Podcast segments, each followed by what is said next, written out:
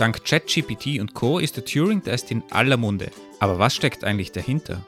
Und damit willkommen zu einer neuen Episode des Engineering Kiosks, einer ganz besonderen Episode, denn sie ist der Start einer neuen Serie, in der wir Personen und ihre Erfindungen betrachten, die einen fundamentalen Einfluss auf die Informatik gehabt haben.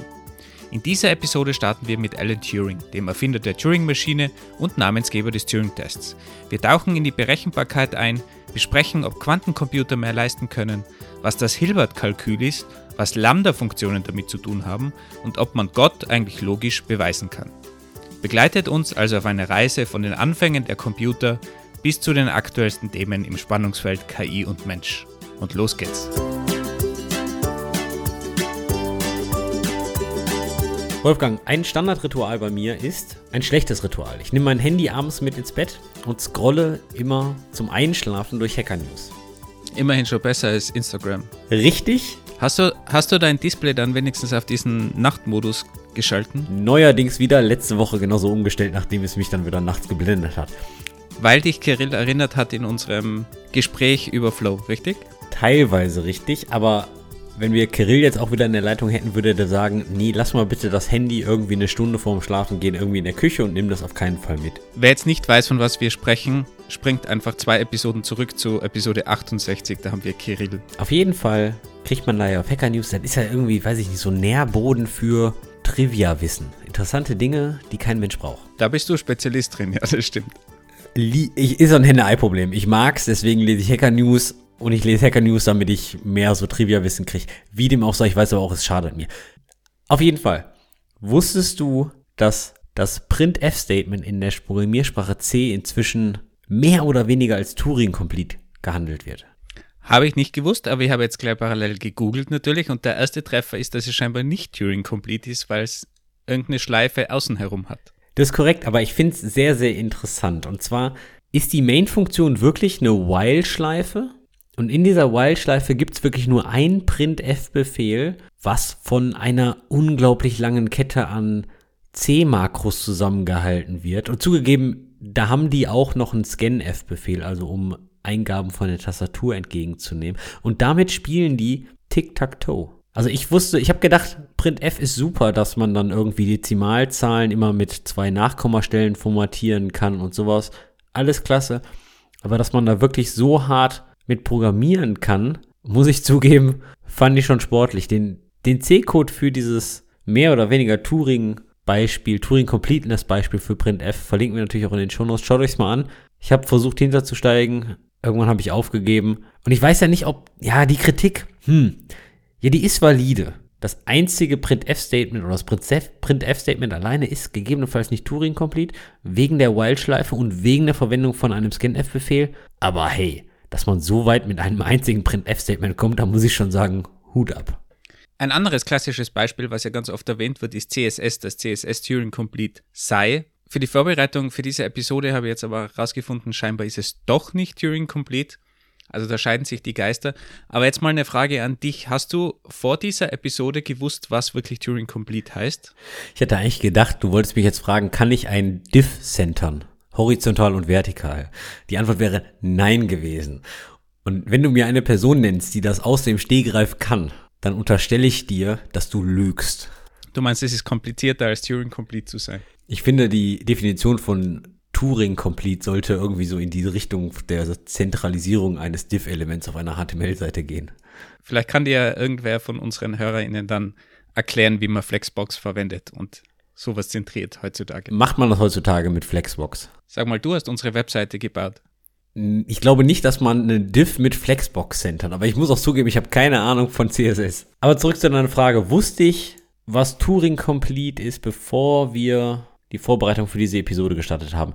Die richtige Antwort, also ich hätte es dir, glaube ich, nicht hinschreiben können, aber ich hätte dir sagen können, dass PowerPoint oder Excel oder Minecraft Turing Complete ist. Aber warum? Sehr wahrscheinlich, weil ich es auf Hacker News gelesen habe. Also immer dieses gefährliche Halbwissen. Ich muss ja dazu sagen, es ist gar nicht so leicht, diese ganze Theorie. Und darum haben wir uns ja überlegt, dass wir eben diese Episode dem ganzen Thema Turing widmen und vielleicht sogar noch ein bisschen weiter, dass wir eine Serie daraus machen. Es gibt nämlich den berühmten Turing Award, den wahrscheinlich auch viele schon mal gehört haben. Und in dem Turing Award gibt es ausgezeichnete Personen, die irgendwas Großes geschaffen haben für die Informatikwelt. Und wir haben uns eigentlich überlegt, dass es super interessant wäre, sich diese Personen mal genauer anzusehen und auch die Technologien, die dahinter stecken und was die uns gebracht haben und wo die denn jetzt aktuell liegen. Einspruch. Du hast dir es überlegt, weil es war nämlich wie immer. Es war mal wieder ein Tag vor Episodenaufnahme. Die Standardfrage ging durch den Slack, welches Thema machen wir denn? Grübel, grübel, grübel. Niemand kam zu einer Antwort. Und du hast vorgeschlagen, hey, pass mal auf, da gibt's doch diesen Turing Award, lass uns doch mal schauen, wer den so alles gewonnen hat. Und vielleicht machen wir daraus eine Serie. Und dann habe ich mir gedacht, ja, das hat ja letztes Mal schon so super geklappt. Wir haben auch gedacht, wir machen jetzt eine komplette Serie zu Containern und Dockern und, und diesem ganzen Cloud-Native-Ökosystem und allem drum und dran und sind bei Folge 2 von Docker erstmal ausgestiegen. Und jetzt bin ich gespannt, wie lange wir hier mit dieser Serie, wie sagen, durchhalten, bevor wir überhaupt die erste Episode aufgenommen haben. Aber ich mag deine Ambition, Wolfgang. Ja, ab zwei ist es eine Serie, oder? So wie die Physiker zählen, eins, zwei, viele. Ist eindeutig schon eine Serie. Sobald du mehr als eine Episode hast, hast du schon eine Serie. Hatte ich dir eigentlich mal erzählt, dass ich dem Begriff des Gruppenzwangs mal auf den Grund gegangen bin? Nein, erhelle mich bitte. Ich habe mich damals gefragt, ab wann ist Gruppenzwang eigentlich Gruppenzwang? Das, das führt dann auf die Sprache zurück oder auf die Frage, ab wann ist eine Gruppe eine Gruppe? Ja, das ist die Frage, ob es eine mathematische Gruppe ist oder eine physikalische Gruppe. Ja, das ist genau richtig. Du, du bist schon sehr, sehr nah dran. Im mathematischen Sinne ist eine Gruppe von zwei Leuten, im sozialen, gesellschaftlichen Sinne ist es eine Gruppe von drei, von drei äh, Elementen oder Leuten. Also, wenn jemand sagt, dass du alleine unterwegs bist, ja, du musst jetzt auch eine kurze Hose tragen, ja, wegen Gruppenzwang, kannst du sagen, tut mir leid, in der sozialen Sichtweise sind wir hier beide keine Gruppe. Es sei denn, du bist mit Mathematiker unterwegs, dann gibt's eine lustige Diskussion, aber so viel dazu. Kommen wir zurück zu Turing Award. Wenn ich sage Turing Award, was ist das Erste, was dir einfällt? Nobelpreis der Informatik. Boah, du hast halt jetzt so richtig hochgestochen, weißt du, mit hohem Kinn erwähnt. Na, na, natürlich. Das ist interessant. Es, egal, wo du liest oder hörst vom Turing Award, es wird immer dazu gesagt, der Nobelpreis der Informatik. Das ist schon fast automatisch mit dabei. Kannst mal googeln bei irgendwelchen News, es steht immer dabei, der Nobelpreis der Informatik. Damit die Leute, die keine Ahnung haben, wer Turing eigentlich ist, auch verstehen, um was es sich eigentlich dreht. Aber für mich als Informatiker, ich kenne mehr Turing Award Gewinner als Nobelpreisträger. Ich habe mir gerade die Frage gestellt, warum gibt es eigentlich gar keinen Nobelpreis für Mathematik und Informatik? Weil der Nobelpreis wird ja immer für Medizin und Chemie und so verteilt. Chem Chemie, Chemie bitte wichtig. China, China, ja, ja, klar. Das ist mal eine interessante Frage. Habe ich, weiß ich nicht. Okay. Okay, Nobelpreis der Informatik. Nobelpreis, ich da sage ich immer, die Leute sind danach reich. Kriegt man da auch Geld beim Nobelpreis der Informatik? Ja, man kriegt mittlerweile eine Million, wobei das jetzt, wird man beim Nobelpreis wirklich reich? Ich glaube, da bekommt man auch relativ wenig, oder? Also ich glaube, das Ansehen ist sowohl beim Nobelpreis als auch beim Turing Award eigentlich das Wichtigere. Okay, also eigentlich wie in der klassischen Forschung, man kriegt da eh kein Geld. Du kriegst eine Million mittlerweile, primär von Google gesponsert. Früher war es ein bisschen weniger. Aber wie gesagt, ums Geld geht es da eigentlich kaum. Ich würde mal fast sagen, die Leute, die den Preis gewonnen haben, die haben zeittechnisch und arbeitstechnisch ein bisschen mehr als eine Million investiert, oder? Ja, die sind meistens auch schon ziemlich alt, die den bekommen, muss man eigentlich auch ganz klar sagen. Das bekommst du ja meistens für dein Lebenswerk. Gib mir doch mal ein paar Namen, beziehungsweise gib mir doch mal ein paar Sachen, die erschaffen wurden, wofür dann der Turing Award verliehen wurde. Das, was so eigentlich jedem mal was sagt.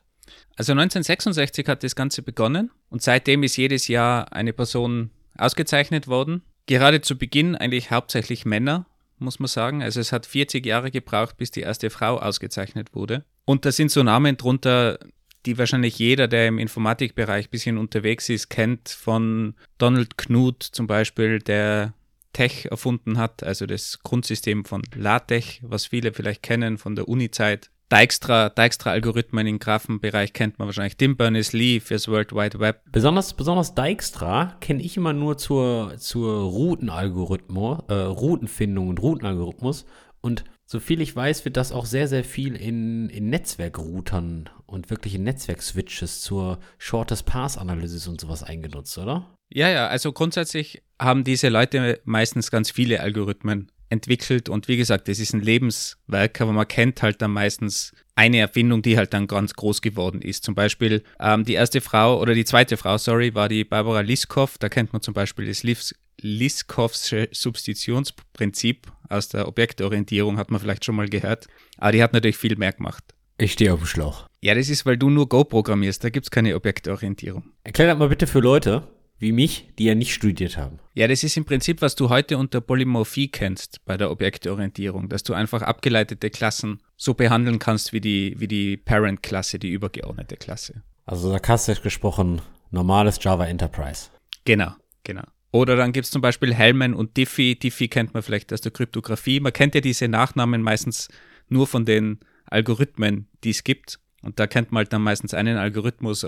Douglas Engelbart kennt man vielleicht, Hypertext oder der Erfinder der Maus. Graham aus dem Compilerbau kennt man vielleicht. Dennis Ritchie, Betriebssysteme und C-Erfinder. Also er hat keine Betriebssysteme erfunden, aber er hat C erfunden und hat ganz viel in den Betriebssystembereiche, im Bereich der Betriebssysteme erfunden und keine Ahnung, kennst du vielleicht Koenig Ritchie? Das ist so die, die Standardkombination und die, der, der das Horror-Autorenteam, würde ich fast sagen, von diesem Buch, was kein Mensch versteht. Ich, ich finde, das ist eines der unverständlichsten Bücher, die es gibt über C. Aber weiß ich gar nicht. Nur immer, wenn ich Cunningham Ritchie höre, dann frage ich mich, packst du die geschweifte Klammer in dieselbe und in die nächste Zeile? Ich glaube, ich glaube, da kennen die meisten Leute die beiden Namen her, weil dieser Coding-Style-Guide von Klammer in derselben Zeile wird ja auch sehr viel diskutiert. Und ich glaube, der heißt auch Cunningham Ritchie Style Guide. Aber man sieht schon, es gibt aus allen Bereichen Leute, die den gewonnen haben und die wirklich viel für die Informatik getan haben. Und darum rentiert sich das meiner Meinung nach auch da mal in die Tiefe zu gehen. Aber bevor wir das Ganze machen, müssen wir natürlich den, den Grundvater mal verstehen, Turing, was Turing eigentlich so gemacht hat und warum der Preis eigentlich nach ihm benannt ist und was der für die Informatik so geleistet hat. Und Turing kennen wahrscheinlich viele aus, aus so Filmen, weil mittlerweile hat Hollywood das auch erkannt. Das war ein schräger Vogel, dieser Turing. Und der war ja auch im Weltkrieg in irgendeiner Form beteiligt. Zumindest wird das jetzt immer in diesen Filmen komplett herausgestrichen, dass der halt die Enigma damals entschlüsselt hat, also die Chiffriermaschine von den Deutschen. Und da kann man natürlich extrem cool Hollywood-Filme draufsetzen.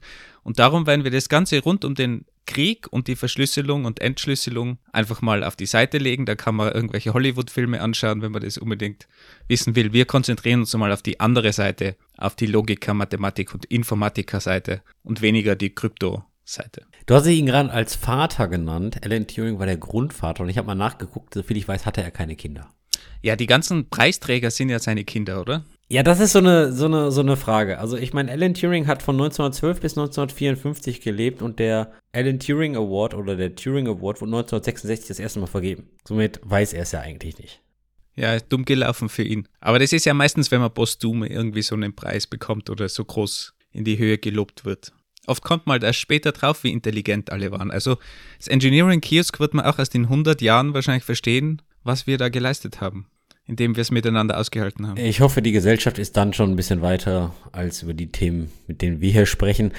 Aber naja, auf jeden Fall wurde der sogenannte Herr leider nicht sehr alt, äh, 41 Jahre wie der Wolfgang schon sagte, war Brite Mathematiker, Kryptoanalytiker und Informatiker, obwohl man natürlich 1912 bis 1950 noch nicht ganz so viel von Informatik sprechen konnte. Deswegen hatte man das, glaube ich, eher Logiker genannt damals noch. Leider wurde der Herr nicht sehr alt, weil er Selbstmord begangen hat. Und zwar auf Basis einer Depression. Ähm, Alan Turing war selbst homosexuell und damals war das noch eine Straftat. Und er wurde 1952, also zwei Jahre vor seinem Tod, zu einer chemischen Kastration verurteilt. Und anhand der nachfolgenden Hormonbehandlung erlitt er dann eine Depression und hat sich dann zwei Jahre später leider selbst umgebracht. Übrigens, kleine Randnotiz weil du gerade gesagt hast, damals war Homosexualität verboten. Bis 1994 war das in Deutschland auch verboten. Ich hoffe doch, dass die Gesellschaft sich weiterentwickelt. Und ja, gut. Aber tauchen wir mal ein in die Mathematik. Was wahrscheinlich ganz viele kennen, ist ja die Turing-Maschine, hat man schon mal gehört. Den Turing-Test hat man wahrscheinlich auch mal gehört. Und warum diese zwei Dinge so fundamental sind, probieren wir jetzt mal zu analysieren. Ich kann mich erinnern, dass ich im Studium irgendwas zur Turing-Maschine hatte. Theoretische Informatik 1 oder irgendwie sowas hieß das. Ich gebe zu, ich glaube, es hat, es hat mich in dem Beruf der Webentwicklung und Co. bisher noch nicht weitergebracht. Jetzt möchte ich von dir. Hast du das damals überhaupt verstanden? Ey, das wäre die nächste Frage. Ich glaube, damals lag mein Fokus nicht auf das Verstehen der Turing-Maschine, sondern eher auf das Bestehen der Klausur. Kriegst du, kriegst du, kriegst du es hin, mir die Turing-Maschine jetzt so zu erklären, dass ich sie nie wieder vergesse dieses Trivia-Wissen, von dem wir am Anfang gesprochen haben, das bleibt mir ja immer im Kopf, zum Beispiel, was eine Gruppe im mathematischen und sozialen Sinne ist und so weiter. Es hin, mir die Turing-Maschine so zu erklären, dass wenn du mich in vier Jahren fragst, wenn ich betrunken bin, dass ich dir immer noch die Turing-Maschine erklären kann. Wenn du das schaffst, Wolfgang, dann würde ich sagen, bist du deinem, deiner Lehrverpflichtung als Akademiker nachgekommen. Kleines Fun Fact am Rande, ich wollte ja eigentlich den Master in Logik machen, in theoretischer Informatik. Und ich habe das ein paar Semester verfolgt und dann sind die Vorlesungen aber so hart geworden. Und bei der Vorlesung Computability, die war für mich damals so schockierend, dass ich es dann gelassen habe und dann zu Datenbanken geswitcht bin. Also du hast da jetzt vielleicht nicht den perfekten Menschen vor dir, der dir die theoretische Informatik näher bringen kann, aber ich werde mein Bestes versuchen, Andi. Dann gib dem Ganzen doch mal eine Chance. Kleiner Tipp, mich kriegst du ja immer mit Praxis. Also, dass es sehr fundamental ist, haben wir ja schon besprochen, weil wenn man sagt, okay, CSS ist so toll, Turing complete, Turing vollständig, dann muss das ja irgendwas Fundamentales sein. Und Turing complete oder vollständig wird alles bezeichnet, das so mächtig ist in der Programmierung wie eine Turing-Maschine. Also die Turing-Maschine liegt dem Ganzen zugrunde. Das ist dieses theoretische Modell. Alles, was du heute machen kannst, alles, was du in deiner Go-Programmiersprache machen kannst, kannst du auch mit einer Turing-Maschine machen. Also es gibt nichts Mächtigeres als eine Turing-Maschine. Okay, heftiges Statement. Meine nächste Frage ist, wie launche ich denn Go-Routinen auf einer Turing-Maschine? Aber machen wir weiter, vielleicht komme ich ja dazu noch. Ja, das Schöne an einem theoretischen Modell ist ja, dass es theoretisch ist. Das heißt, du brauchst gar nichts praktisch machen. Das heißt, du kannst dir das alles nur im Kopf zusammendenken. Und eigentlich, wenn wir dabei sind, im Kopf zusammendenken, daher kommt das Ganze.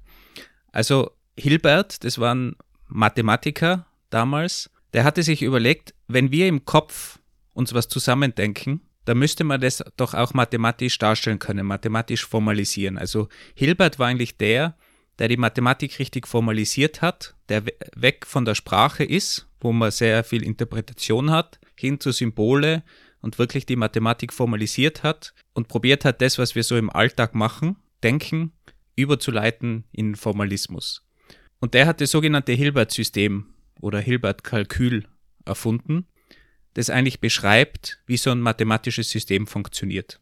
Und der hat da eben so drei Eigenschaften definiert. Der hat gesagt, okay, so ein mathematisches System, das muss complete sein, konsistent und entscheidbar. Das heißt, complete, alle Statements, die in so einem mathematischen System leben, können geprüft werden, bewiesen werden, dass da alles passt. Konsistenz heißt, dass es keine Widersprüche gibt. Das heißt, ich, ich kann keine widersprüchliche Aussage in so einem System finden, die vielleicht einmal wahr und einmal falsch ist. Es muss alles genau definiert sein und eben widerspruchslos. Und die Entscheidbarkeit, dass ich in, in so einem mathematischen System immer entscheiden kann, ob etwas richtig oder falsch ist. Also wenn ich da irgend so Formel habe, dann kann ich entscheiden, ist es richtig oder falsch und das kann ich entscheiden mit einer effektiven Prozedur oder Ablauf, wie er das genannt hat.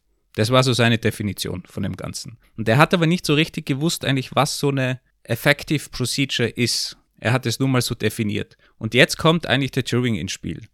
Weil der Turing hat den Algorithmus erfunden. Davor hat es dieses Wort Algorithmus eigentlich nicht gegeben und Turing war der Erste, der sich überlegt hat, so eine effektive Procedure, so eine Prozedur, die im Kopf abläuft bei den Menschen, so ein Algorithmus, heute ist es ganz klar, das, was du im Kopf machst, ist auch irgendwie ein Algorithmus, der abläuft. Früher war das was komplett Neues und Turing hat den Algorithmus definiert und wie so ein Algorithmus überhaupt hingeschrieben werden kann, definiert werden kann, der gebraucht wird, um im Hilbert-System dann eben diese Entscheidbarkeit überhaupt anzuwenden. Dass man Algorithmus hat, ist etwas falsch, ja, nein, entscheidbar.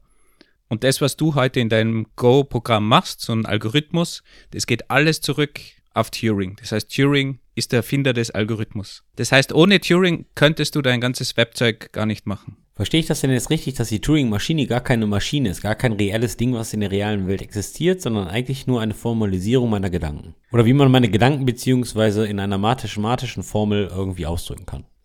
Also Turing-Maschine geht jetzt noch einen Schritt weiter. Jetzt sind wir nur mal bei dem Algorithmus. Und jetzt hat er sich überlegt, okay, wenn ich so einen Algorithmus habe, wie kann ich denn diesen Algorithmus ausführen? Und da hat er die Turing-Maschine entworfen. Dies ermöglicht, jeden beliebigen Algorithmus auszuführen. Das heißt, alles, was du jetzt in deinem Go-Programm programmieren könntest, kannst du eben auch mit einer Turing-Maschine ausführen. Und eine Turing-Maschine ist ganz einfach aufgebaut. Du kannst dir das so vorstellen wie ein ganz langes Blatt Papier, so ein Streifen von dem Blatt Papier, wo ein Schreibkopf Symbole raufschreiben kann auf dieses Papier. Und der kann natürlich auch wieder lesen, wie so ein klassischer alter Festplattenkopf, der liest und schreibt, aber halt auf einem Blatt Papier. Und die Turing-Maschine hat, nachdem es ein theoretisches Modell ist, kann man da auch sowas definieren wie ein unendlich langes Blatt Papier, so ein Streifen. Das ist ja jetzt Quatsch, merkst du selbst, ne?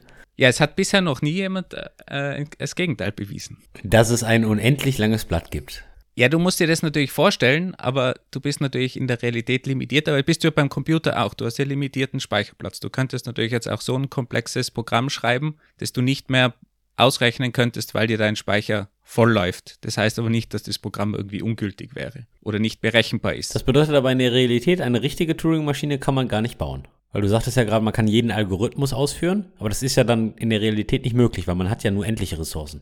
Unter dem Gedankenexperiment, dass wir unendliche Ressourcen hätten, so wie ein unendlich langes Blatt, ich rede jetzt von unendlich viel Terabyte RAM und Petabyte und keine Ahnung was, dann sprechen wir von einer Turing-Maschine, oder? Ja, nachdem du ja unendlich viele Meter von deinem Blatt Papier, von dem Streifen hinzufügen kannst und da ja eigentlich kein Ende ist, kannst du das als unendlich ansehen. Also klar ist es theoretisch, aber du kannst schon sehr weit gehen. Du kannst ja auch immer bessere Computer bauen, immer mehr Festplatten, immer mehr Speicher. Aber in dem theoretischen Modell ist es natürlich unendlich, damit du auch wirklich alles ausrechnen kannst. Und die dritte Komponente, also wir haben jetzt diesen Speicher, dieses Blatt Papier, wir haben den Lesekopf und Schreibkopf und die dritte Komponente von so einer Turing-Maschine ist ein Automat. Kannst du dich noch an Automaten erinnern in deiner Studiumszeit? Da klingelt was. Erfolgreich aufgesogen, wieder in die Klausur gepackt und wieder rausgeschmissen. Also Automaten sind so definiert, dass man verschiedene Zustände hat. Man kann sich das in so Kreisen vorstellen, wird es nochmal dargestellt. Und zwischen den Kreisen kann man hin und her springen, zwischen den Zuständen. Je nachdem, was man zum Beispiel auf das Band schreibt oder liest, kann man zwischen Zustände hin und her springen. Und das ist eigentlich der Algorithmus an sich. Also in diesen Zuständen, in diesem Automaten ist dein Algorithmus gespeichert. Verstehst du mal die drei Komponenten bisher, was in deinem Kopf so vorgeht? Wenn du einen Algorithmus machst, wenn du was abarbeitest, dann hast du ja auch ein Blatt Papier, einen Stift und dein Algorithmus läuft im Kopf ab. Und das genau das gleiche machst du in der Turing-Maschine auch. Ich bin froh, wie ich einen Bubble-Sorting kriege. Ja, aber der ist schon viel komplizierter. Wir können ja mal ein ganz einfaches Beispiel machen. Du willst checken, ob eine Zeichenkette ein Palindrom ist. Palindrom sagt dir noch was? Ein Wort, was man von vorne und hinten gleichzeitig lesen kann. Also, also der Name Anna zum Beispiel wäre ein Palindrom. Genau, und jetzt machen wir es ein bisschen einfacher. Wir verwenden nicht 26 Buchstaben oder wie viel gibt es im Alphabet? 24. Ich bin da immer verwirrt. 26. 26. Im, Im, deutschen Alphabet ohne Zahlen, ja. Genau, also wir nehmen ein vereinfachtes Alphabet, wo es nur A und B gibt, damit man das ein bisschen einfacher machen kann. Also die Band ABBA. Genau, zum Beispiel. Ja, sehr gutes Beispiel. Da kommt wieder das wichtige Wissen rein. Danke, Andi. Okay, jetzt hast du das auf dem Blatt Papier stehen und willst überprüfen, ob das ein Palindrom ist. Wie würdest du das jetzt im Kopf machen? Ich würde mir den ersten Buchstaben schnappen und den letzten und würde vergleichen, ob die gleich sind. Wenn das der Fall ist, dann würde ich mir den zweiten Buchstaben und den vorletzten nehmen. Und dann immer so weiter, bis ich die Anzahl der Buchstaben durch zwei, und das ist die Anzahl der Schritte, die ich gehen muss, bis ich alle Buchstaben habe. Und genau so machst du das auch in der Turing-Maschine. Die Turing-Maschine macht nichts anderes, als die nimmt das Blatt Papier, wo jetzt Upper zum Beispiel oben steht, und fangt einfach ganz links an, liest diesen Buchstaben ein, weiß, okay, da steht ein A, wandert dann ganz auf die andere Seite nach rechts, bis keine Buchstaben mehr da sind. Dann weiß die Turing-Maschine, ah, ich bin am Ende und prüft, ob dieser Buchstabe ein A ist. Wenn ja, fahrt die Maschine wieder ganz nach links auf diesem Band und prüft den zweiten Buchstaben. Und damit sie sich merken kann, wo sie gewesen ist, löscht sie den Buchstaben immer. Das heißt, sobald sie einen Buchstaben liest, wird der vom Band gelöscht, über, überschrieben mit einem Leerraum zum Beispiel. Weil wenn du geprüft hast, okay, A ganz links, A ganz rechts, kannst du die A's einfach überschreiben, White Space, weil die hast du ja schon geprüft. Dann fährst du wieder ganz nach links bis zum Buchstaben, das wäre jetzt ein B, löscht den wieder, fährst dann wieder nach rechts bis zum letzten Buchstaben, ist auch ein B wenn du dann am Ende bist, wenn es keine Buchstaben mehr gibt, weißt du, es ist ein Palindrom und sonst brichst du irgendwo ab. Also dieser Algorithmus ist programmiert in so einem Automaten über die Zustände und Verbindungen zwischen den Zuständen und das Wort steht auf dem Papierstreifen und wird einfach abgearbeitet. Also genau das, was du im Kopf machst, wird dann in der Turing-Maschine gemacht. Und genau so hat sich das damals Turing eigentlich auch hergeleitet. Genau das, was wir im Kopf so machen, hat er probiert in eine Maschine überzuführen.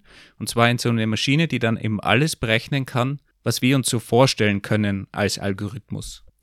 Aber wenn du doch die vorhandenen Buchstaben wieder überschreibst, dann, also technisch gesprochen, ist das ja dann mehr oder weniger dein Garbage Collector. Also du hast deine Information gespeichert, brauchst sie jetzt nicht mehr und der Garbage Collector schmeißt sie weg. Warum braucht dann eine Turing-Maschine unendliche Ressourcen? Weil eigentlich, ah, die, die unendlichen Ressourcen wird benötigt, um jeden Algorithmus ausführen zu können, oder? Genau, du kannst dir unter Umständen auch gewisse Sachen wieder zwischenspeichern auf deinem Band hin und her fahren, dann brauchst du noch mehr Speicher. Wenn du alles auf einem so einen Streifen abbildest, sehr komplexe Programme, brauchst du immer mehr Speicher, um Zwischenzustände zu speichern, um gewisse Dinge abzulegen auf dem Band und drum ist es in der Theorie zumindest unendlich. Und mit diesem einfachen System kannst du theoretisch oder nicht nur theoretisch, sondern auch praktisch. Du kannst heute jedes Programm, dein komplexes Go-Programm, kannst du so weit runterbrechen, dass du das auf einer Turing-Maschine mit den simplen drei Komponenten, mit einem Automaten, mit dem Papierstreifen und dem Leseschreibekopf abbilden kannst. da bin ich schon glücklich, dass es hohe Programmiersprachen gibt. Ja, ich glaube, da sind wir alle froh. Ich meine, ich würde auch nicht gern Assembler programmieren, obwohl das auch schon im Gegensatz zu einer Turing-Maschine sehr, sehr hoch ist.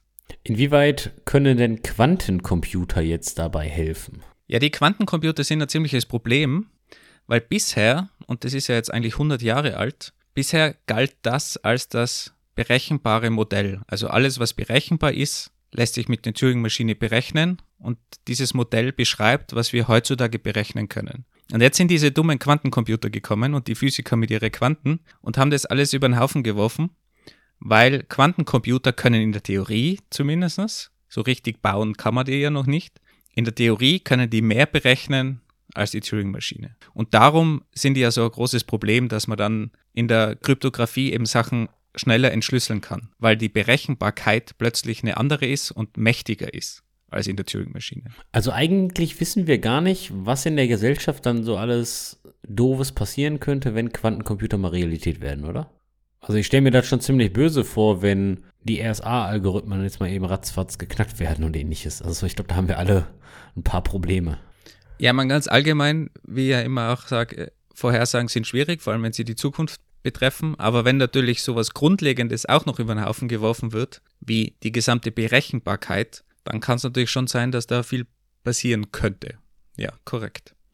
Und was vielleicht auch noch ganz interessant ist, es hat nicht nur den Turing damals gegeben, der so ein Modell entwickelt hat, sondern es hat auch den Alonso Church gegeben. Hast du den schon mal gehört? In bestimmten paar Mafia-Filmen habe ich den Namen Alonso schon mal gehört und Church bestimmt im Begriff von Churchill. Also Alonso Church, die Mix, habe ich noch nicht gehört. Nee, tut mir leid.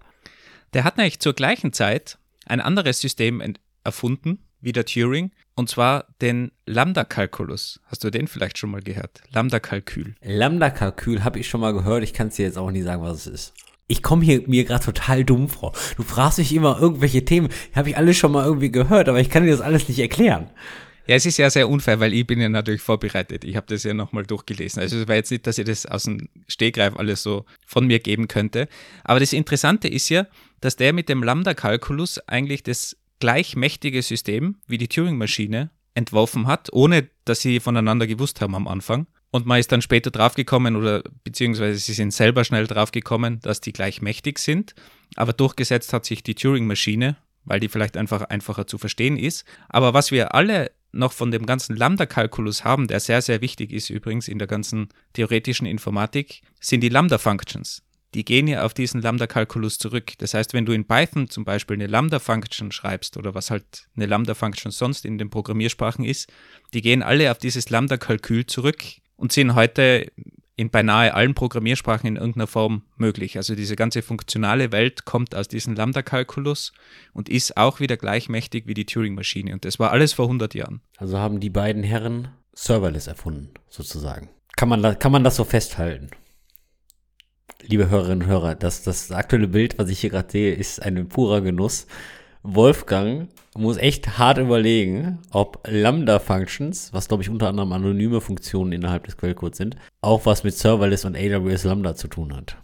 Ich könnte jetzt so Aufzugmusik spielen. Wird das passen? Ja, es ist wirklich schwierig, da eine gute Connection herzustellen. Aber ich gebe dir den Punkt einfach mal. Turing hat Serverless erfunden. Ja. Wäre auf jeden Fall eine geile neue Headline irgendwie für so einen Artikel. So, Turing hat Serverless erfunden. Wäre jetzt mal interessant zu wissen, wie die Person oder die Personengruppe bei Amazon damals mit dem Namen Lambda ausgetaucht ist, ob die darüber nachgedacht haben. Also das würde ich jetzt schon mal gerne mal wissen. Ja, das will ich wohl hoffen, dass die gewusst haben, woher Lambda kommt und Nee, warum dieses Zeichen verwendet ja, aber ob das eher Zufall war oder ob die wirklich dann sich die ganze Sache so hergeleitet haben, wie du dir gerade. Du meinst, sie waren einfach nur verliebt in das Lambda-Symbol? Keine Ahnung. Aber wow, mein, mein Kopf explodiert gerade. Turing hat Serverless erfunden. Okay, lassen wir das so stehen. Aber wenn wir jetzt von Turing schon reden, dann ist natürlich ein Punkt noch ganz, ganz wichtig und zwar das Halting Problem, das Halteproblem. Hast du wahrscheinlich auch schon irgendwo mal gehört, oder? Das einzige Problem habe ich, um anzuhalten, ist, wenn ich ganz schnell fahre und da kommt eine rote Ampel. Ist das auch das Halteproblem? Das ist das deutsche Halteproblem, ja, in der Autonation Nummer eins. Passiert ab und zu auch mit meinem Aufsitzrasenmäher in meinem Garten. Da kommt da auf einmal eine Pflanze und dann habe ich Probleme anzuhalten. Weil, Achtung, mein Aufsitzrasenmäher selbst hat keine Bremse. Der hat eine Kupplung. Und dann rollt der aus. also eigentlich ist er lebensgefährlich, muss ich zugeben, jetzt wo ich drüber nachdenke. Und der hat auch keine Servolenkung, also ist ein bisschen schwierig. Ich probiere gerade da einen Link herzubekommen, aber es ist gar nicht so schwierig eigentlich mit deinem Rasenmäher, weil so ähnlich läuft das Halting Problem auch ab. Du weißt eigentlich nicht, wann das Ding stehen bleibt. Und zwar definiert das Halting Problem, das Halteproblem, dass du nicht beweisen kannst oder definieren kannst, dass du entscheiden kannst, ob ein Programm terminiert oder nicht. Terminiert heißt, ob das Programm Ende ist. Genau, ob das einfach beendet wird, ob das durchläuft. Du kannst es nicht entscheiden, du kannst keinen Algorithmus schreiben, der sich dein Programm ansieht und sagt, es terminiert oder terminiert nicht. Naja, auf Linux würde ich sagen, hatte das Ding Exit-Code, ne? Ja, aber dann ist es schon beendet. Aber du kannst von außen nicht sagen, läuft es durch für die Ewig in alle Ewigkeit oder beendet es. Natürlich kannst du das, wenn da eine While-Schleife, while true irgendwo drin ist und du schaust drauf, dann ist dir das klar. Okay. Aber sobald es ein komplexeres Programm ist, kannst du das nicht mehr programmatisch entscheiden, beendet das Ding oder nicht. Was natürlich super relevant ist heutzutage in der Programmierung, weil du wirst ja vielleicht automatisch überprüfen, hast du irgendwo einen Fehler in deinem Programm? Hast du da irgendwo eine Schleife drin, die dann nie, nie mehr beendet wird? Also ich sag mal so, wenn das möglich wäre, würde mir das total helfen und zwar jeden Dezember. Da gibt es diese Competition, die nennt sich Advent of Code. Und ich bin sehr doof im Algorithmenschreiben. Und spätestens am Tag 3 schreibe ich irgendwelche Brute-Force-Algorithmen, lass die laufen und nach zwei Stunden, nachdem mein Laptop mein Zimmer schon aufgeheizt hat, habe ich gedacht, vielleicht sollte ich das mal abbrechen. Hätten wir das Halting-Problem gelöst, würde ich sehr viel Energie sparen. Und du würdest wahrscheinlich einen Turing Award bekommen und nicht nur das, du hättest wahrscheinlich die halbe Mathematik außer Kraft gesetzt, weil Turing damals schon bewiesen hat, dass das einfach nicht geht. Bevor es überhaupt Computer gegeben hat, in den 30er Jahren hat er bewiesen, dass du das nicht überprüfen kannst. Und es ist bis heute der Fall und du kannst es nicht überprüfen. Natürlich, du kannst manchmal überprüfen, ob es terminiert. Also du kannst bei vielen Programmen sagen, es terminiert, aber du kannst nicht sagen, ob es nicht terminiert. Weil du kannst dir das so vorstellen, wenn man das ein bisschen vereinfacht, wenn du da irgendwo eine Endlosschleife hast, damit du weißt, dass das eine Endlosschleife ist, musst du durch die Endlosschleife durchgehen und dir das durchrechnen und dann hängt dein Programm, was das prüft, auch in dieser Endlosschleife und beendet sich nicht mehr. Na super, jetzt hast du mir wieder ein Projekt für meine lange To-Do-Liste gegeben. Danke, Wolfgang. Kannst du, kannst du gerne probieren. Turing wird es dir danken. Aber in der Tat ist es heutzutage in der Wissenschaft ein großes Thema in der theoretischen Informatik. Was kann ich überprüfen, was terminiert? Gerade wenn es um, um das ganze Testen geht von Software, weil du wirst ja, wenn du dann eine Software hast, die die Rakete steuert, wirst du ja, dass das wirklich immer terminiert, dass das sauber durchläuft, dass du da keine Endlosschleifen drinnen hast, die dann womöglich irgendwie die Rakete zum Absturz bringen. Also bei so kritischen Programmen ist das natürlich ein großes Thema. Und wenn du die Programme ein bisschen vereinfachst, dann kannst du unter Umständen sagen, es terminiert. Oder wenn du gewisse Einschränkungen machst. Aber eben zu entscheiden, terminiert etwas ja oder nein, im Allgemeinen für alle Programme funktioniert nicht. Und das ist das berühmte Halting Problem oder das Halteproblem von Turing. Kommen wir zurück zu meinem Rasenmäher.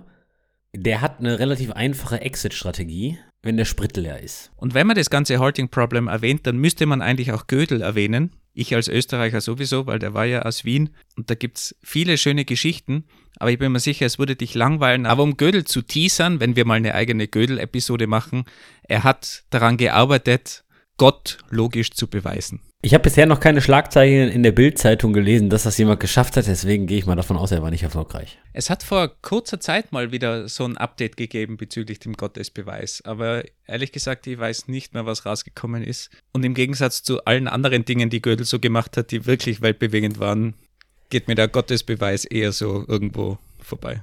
Okay, genug Theorie, kommen wir mal wieder zu der Praxis. Und zwar zu einer Sache, die auch sehr stark von Alan Turing getrieben wurde, die heute noch eine starke Relevanz spielt und wo sich wirklich ganz viele Leute die Köpfe einschlagen.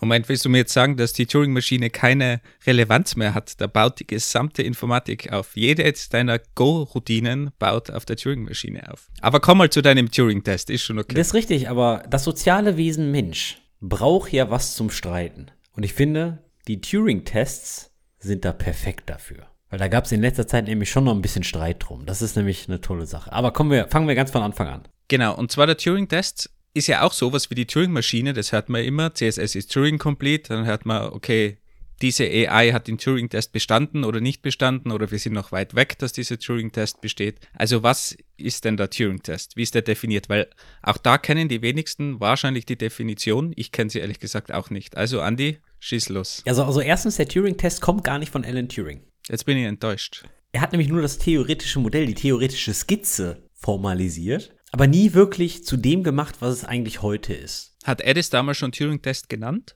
Soviel ich weiß, wurde er nur nach Alan Turing benannt, da der ursprüngliche Test und das sogenannte Imitation Game auf Turing basiert.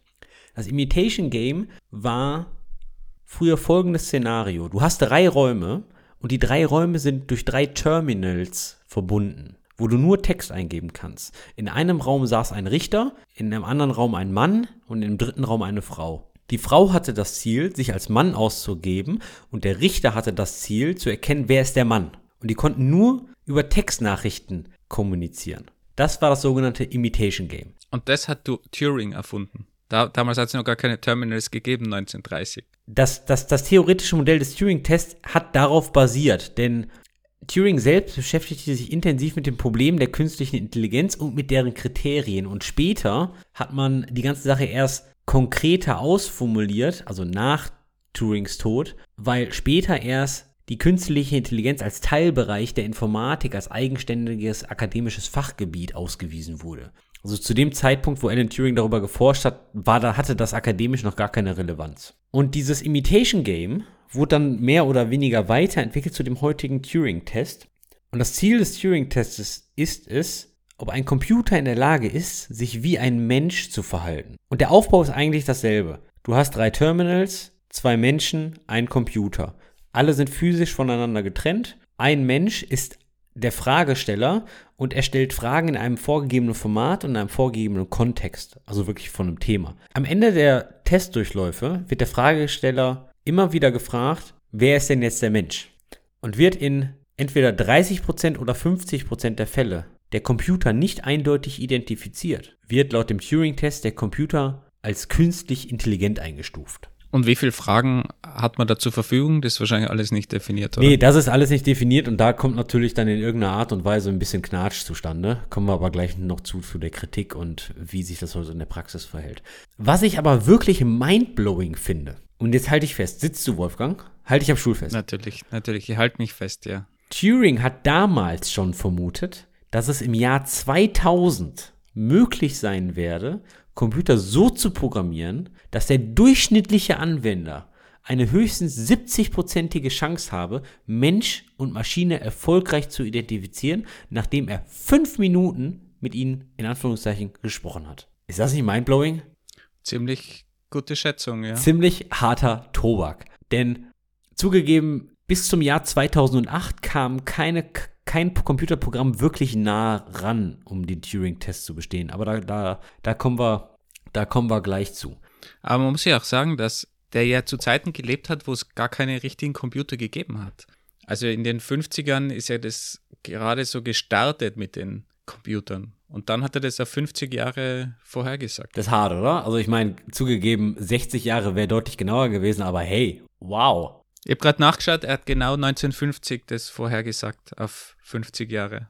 Aber ich habe ja am Anfang gesagt, da ging es immer so ein bisschen, da gibt es immer so ein bisschen Knatsch drum, weil was wären wir Menschen heute ohne zu meckern? Und zwar gibt es Kritik am Turing-Test. Auf der einen Seite kritisieren Leute die Art der Fragen oder die Art des Kontextes. Also auf der einen Seite früher war es nur erlaubt, im Turing-Test limitierende Fragen zu stellen, also die man wirklich nur mit Ja oder Nein beantworten kann oder das Wissensgebiet am Anfang einzuschränken. Heutzutage ist das natürlich relativ fragwürdig, ob das dann noch Sinn macht, den Turing-Test so durchzuführen, nur mit Ja und Nein zu beantworten. Speziell im Bereich von Large Language Models, ChatGPT und Co. Deswegen kann die Kritik eher so hm, als überholt oder mehr oder weniger valide in der Hinsicht anerkannt werden.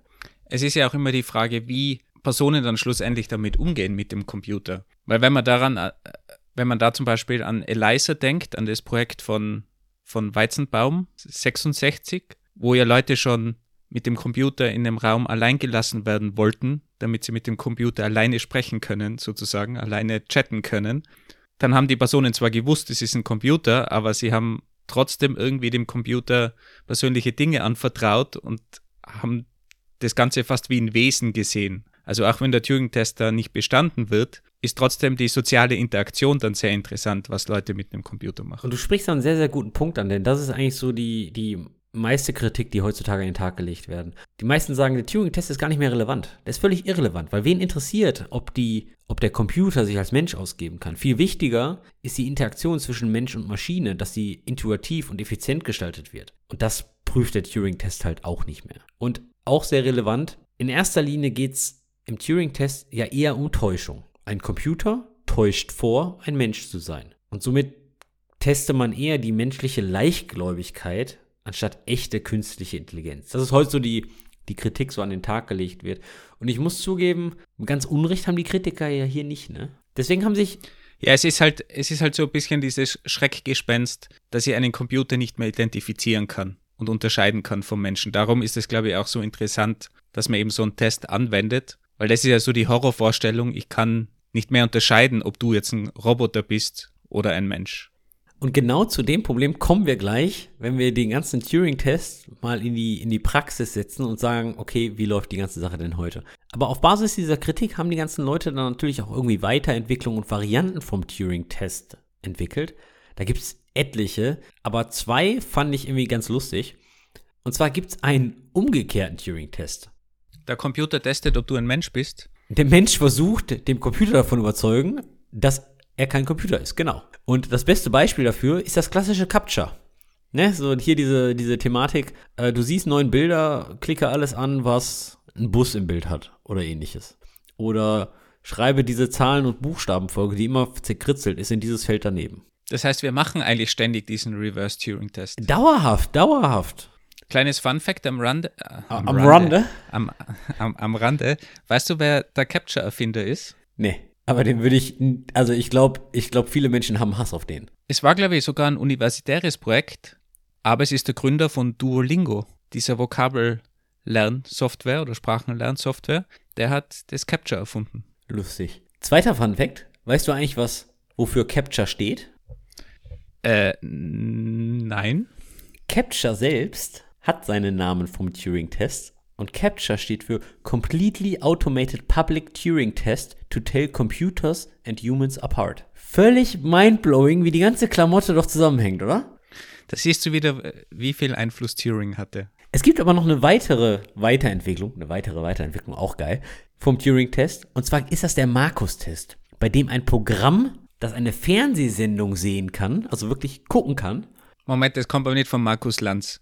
Schreibt man den Markus mit K oder mit C? Mit C. Okay, dann kann es nicht der Land sein. Gut, ich bin zufrieden. Ist keine deutsche Erfindung. Naja, auf jeden Fall guckt dann halt dieses Programm, diese Fernsehsendung und danach stellst du dem Programm sinnvolle Fragen zum Inhalt der Sendung. Wenn das Programm das beantworten kann, dann hat es halt den Markus-Test bestanden. Gilt als Weiterentwicklung vom Turing-Test. Hat ChatGPT dann den Markus-Test schon bestanden? Das weiß ich nicht. Habe ich jetzt noch nicht nachgeguckt, aber das kann ich mal eben gucken. Ganz allgemein hat der ChatGPT den Turing-Test erfolgreich absolviert. Also ich würde mal davon ausgehen, dass sowohl Markus-Test wie auch Turing-Test eigentlich mit ChatGPT möglich sein sollte, oder? Ist es möglich, mit dem mit ChatGPT eine Fernsehsendung zu gucken? Oder Ja, du musst es transkribieren natürlich zuerst. wenn man die Fernsehsendung in Textformat umwandelt, dann ist es ja keine Fernsehsendung gucken mehr. Also ich glaube, du musst da schon eine Kamera mit Image Recognition und so hinten hinstellen. Also Ja, aber das könntest du auch zusammenbauen. Da, da gibt es ja heute genug Interfaces dafür. Also das kann man ja zusammenstöpseln. Okay, es geht aber hier nicht um den Markus-Test, es geht um den Turing-Test. Und hat ChatGPT den Turing-Test bestanden? Ja, und zwar eigentlich offiziell als zweiten, als zweite KI, weil Google Lambda hat 2022 wenige Monate davor auch den, oder als eher erste KI den Turing-Test bestanden. Es gab immer wieder ganz, ganz, ganz viel Streit darum, ah, war jetzt nicht 2008 oder äh, äh, 2011 mit dem Cleverbot oder, oder 2014 mit dem Eugene Goostman Chatbot. Das, das ist immer so ein bisschen, bisschen krumm gewesen. Ja, gibt es da definiertes Fragenset, was heutzutage verwendet wird? Das ist ja wahrscheinlich auch alles frei definiert, oder? Genau, es ist alles frei definiert, weil du musst halt schon einen Menschen täuschen in der Hinsicht, ja. Und da, und da kommt halt die ganze Kritik. Also 2011 gab es mal, gab's mal eine Web-Applikation, die nannte sich Cleverbot. Da ging es darum, dass genau dieser Turing-Test gemacht wurde, aber die Fragen nicht von einem Fragesteller kamen, sondern von einer Gruppe von Zuschauern. Also gar nicht von den Ju Juroren selbst. Und deswegen gilt die Kritik, okay, der Cleverbot hat den Turing-Test nicht bestanden. Ja, weil das nicht anhand der Formalien des Turing-Tests erfolgt ist. 2014 gibt es dann immer noch, was im Internet hochgehandelt wird, so ein Chatbot namens Eugene Goostman. Eugene Goostman ist ein Chatbot, der als 13-jähriger Junge aus der Ukraine sich verhält oder so agiert. Und der war in der Lage, 33% der Juroren zu täuschen, dass es ein Chatbot ist. Super interessant. Kritik dabei ist jedoch, a, es gab zu wenig Juroren, b, der Test dauerte nur 5 Minuten, also 5 Minuten Konversation pro Jurymitglied mit dem Chatbot und c, es wurde gesagt, dass von diesem Chatbot Englisch nicht die Muttersprache ist, weil 13-jähriger Junge aus der Ukraine. Und das soll die Juroren dazu verleitet haben, über grammatikalische Fehler leichter hinwegzusehen. Ja, ist irgendwie nachvollziehbar, ja. Wobei, wenn man so schaut, wa- was heutzutage Leute schreiben, so auf WhatsApp und ich will jetzt nicht die Jugend verdammen oder so, aber es fällt bei Jugendlichen irgendwie mehr auf. Da muss man da heutzutage sowieso auch bei Menschen über die Grammatikfehler hinwegsehen. Okay, Boomer. Aber ja, gehen, gehen wir nochmal zu der ursprünglichen Kritik vom Turing-Test. So, das geht eher um die Täuschung. Da würde ich sagen, okay, der Chatbot Eugene Goostman hat es ja irgendwie geschafft, die Leute zu täuschen, ja, weil er hat eine Identität da irgendwie kreiert und dann allem drum und dran. Also finde ich schon, schon irgendwie interessant. Eine weitere tolle Story ist eigentlich 2018. Da hat Google was rausgebracht auf der Google I.O., nannte sich Google Duplex. Und Google Duplex war eine KI, die hat dann bei einem Friseur in einem Restaurant angerufen, um Termine zu machen. Und jetzt Fun Fact, ich war auf der Google I.O. und habe mir diese Keynote da angesehen und das war schon sehr impressive, muss ich zugeben. Wobei die auch die besten Gespräche rausgepickt haben. Ich kann mich erinnern, ich habe die dann auch angeschaut. Aber meines Wissens wird es äh, in England zumindest eingesetzt, ist voll im Betrieb. Und er fragt vor allem die Öffnungszeiten bei Geschäften. Also ob das jetzt in Betrieb ist oder so, weiß ich nicht, aber, aber viele Leute sagen, okay, dieses Google Duplex, also eine KI, die dann mit Restaurants und, und was weiß ich nicht, Friseuren Termine machen kann, das gilt eher so als modernes Bestehen des Turing-Tests. Ja, weil das ist ja wirklich schon, du, du, die Leute sehen sich nicht, die telefonieren nur. Der andere Gesprächspartner weiß ja überhaupt nicht, dass da ein Computer dran ist, aber er agiert mit dem wie Mensch, wie ein Mensch. Und das, also das ist wirklich, es gibt keine vorgefertigten Fragen oder ähnliches. Es gibt keine limitierten Fragen wie ja, nein, sondern es ist ja schon ein reales Gespräch. Und das Tolle ist an Google Duplex, die Erfinder haben dann eher so Laute dann halt immer so injected, so wie aha und mm, was das halt deutlich realistischer macht, was ja super interessant war. In der Realität müssen die, glaube ich, aber auch immer dazu sagen, dass sie Computer sind, wenn sie irgendwo anrufen. Also sie dürfen sich nicht als Menschen ausgeben, meines Wissens. Aber die haben natürlich auch Tests gemacht, wo Leute das nicht gewusst haben oder begleitete Tests, wo Leute dann einspringen können und solche Dinge. Ja, ich glaube, das ist von Land zu Land unterschiedlich. Wo es mehr Rechte gibt, müssen jetzt, glaube ich, sagen. Wo es weniger Rechte gibt, glaube ich nicht. Aber Darum glaube ich, ist es eben bisher nur in der UK im Einsatz, weil das eben auf der rechtlichen Seite ein bisschen schwierig ist teilweise. So, und kommen wir jetzt wieder zu der formalen Geschichte. Hat Google Duplex damit den Turing-Test bestanden, ja oder nein? Und die Kritiker sagen formal nicht, weil die Zuschauer wussten ja, wer wer ist. Also du hattest ja eigentlich nur zwei Leute in dem Turing-Test und nicht drei. Einmal den, Leut- die die Person, die angerufen wurde, und dann die KI. Und die Zuschauer halt, die wussten ja das. Und das Gespräch war auf Terminvereinbarung konzentriert. Also wieder dieser, dieser enge Gesprächskontext. Kontext, ja. du hast ja so einen Kontext und eigentlich äh, das Gespräch wird ja geleitet von, vom Anrufer, das heißt vom Bot. Die andere Seite beantwortet ja eher Fragen. Das heißt, du hast ja auch keine Fragen, die irgendwie das Gegenüber challengen könnten oder da irgendwie probieren, irgendwelche Infos rauszupicken, weil du antwortest ja als Restaurant zum Beispiel nur und sagst terminfrei, nicht frei oder so. Genau, und da sagt man jetzt halt, okay, alles so zwischen 2,8, also 2,8 fing der ganze Spaß ja dann so realistisch an mit den Turing-Tests und relativ nah an diese 30% Täuschung ranzukommen. 2014 gab es halt mal so ein bisschen dieser, dieser 13-jährige Junge aus der Ukraine, Eugene Goostman, dieser Chatbot. Aber wo sich halt alle Medien wirklich so einig sind, ganz formal, ist, dass 2022 Google Lambda und ChatGPT den Turing-Test bestanden haben in der, in der Hinsicht. Und da gibt es dann jetzt eigentlich relativ wenig Kritik drüber. So, und jetzt kann man sagen, ja gut, jetzt wurde letztes Jahr der Turing-Test bestanden von diesen Large Language Models. Aber wie sieht das denn heutzutage in der Praxis aus? Ist der Turing-Test überhaupt noch relevant? Und meines Erachtens ich ja sogar relevanter denn je. Denn wenn man Spam abwehren möchte, zum Beispiel E-Mail-Spam, dann ist es halt wirklich erforderlich, AI oder KI-generierten Text und Eingaben von Menschen unterscheiden zu müssen. Ich meine, es gibt ja sogar inzwischen Browser-Extensions, die versuchen, ChatGPT-generierte Texte zu erkennen. Und eigentlich ist das ja nichts anderes als der Turing-Test. Also ein nicht bestandener Turing-Test. Und ich finde, das ist heute umso wichtiger, besonders wenn wir mal an diese Deepfake-Geschichten denken und was weiß ich nicht, was es da noch so gibt. Ah, kleiner Pro-Tipp. Wusstest du eigentlich schon, dass bei diesen generierten AI-Bildern, dass die bisher noch sehr schwach sind in Generieren von Händen? Ja, ja, natürlich. Also alles, was so Körperteile sind, sind teilweise sehr verunstaltet, ja. Das kann man noch relativ einfach erkennen, aber das wird sich mit der Zeit auch legen. Und um jetzt noch einen ganz aktuellen Kontext mit reinzubringen, ich weiß nicht, ob du es mitbekommen hast, aber äh, Geoffrey Hinton von Google, der so als einer der Väter von AI gilt, hat seinen Job zurückgelegt bei Google, weil er das ganze AI-Movement als zu gefährlich ansieht und nicht mehr mitmachen will. Und er hat eben auch begründet, dass in den nächsten Jahren wir mit so Informationen von AIs gefladdet werden, überrollt werden, sei es Bilder, sei es Texte, und dass es immer schwieriger wird, eben zu erkennen, ist es ein künstlich generierte Text, Bild, was auch immer, oder ist es was Menschliches? Also auch da wieder richtig, wie du sagst, der Turing-Test wird immer wichtiger, um zu erkennen, ob was künstlich generiert wurde. Und wenn jetzt sogar die großen Befürworter von AI oder die Erfinder von, von AI jetzt so einen Schritt zurück machen, ist es schon auch ein bisschen beunruhigend, muss ich sagen. Ja, was ich jetzt so in meinem Freundeskreis mitkriege, jeder fragt mich schon, hast du schon JetGPT ausprobiert? Und, und jeder ist halt super begeistert, weil man kann ja super viele kleine Aufgaben automatisieren. Und es ist auch wirklich impressive. Schreib mir bitte einen Song über meinen Kegelclub im Stile von Rammstein oder ähnliches. Ja? Tolle Sachen kommen da raus. Doch am Ende vom Tag denke ich, wir als Gesellschaft müssen irgendwie lernen, noch damit umzugehen. Und ich glaube, die Entwicklung ist halt unglaublich schnell. Und irgendwo in einem Podcast oder so habe ich gehört, wir drehen uns ja immer nur um sogenannte LLMs, Large Language Models, also ganz große neurale Netzwerke und KI-Modelle, AI-Modelle, die super viele Dokumente irgendwie als Input haben.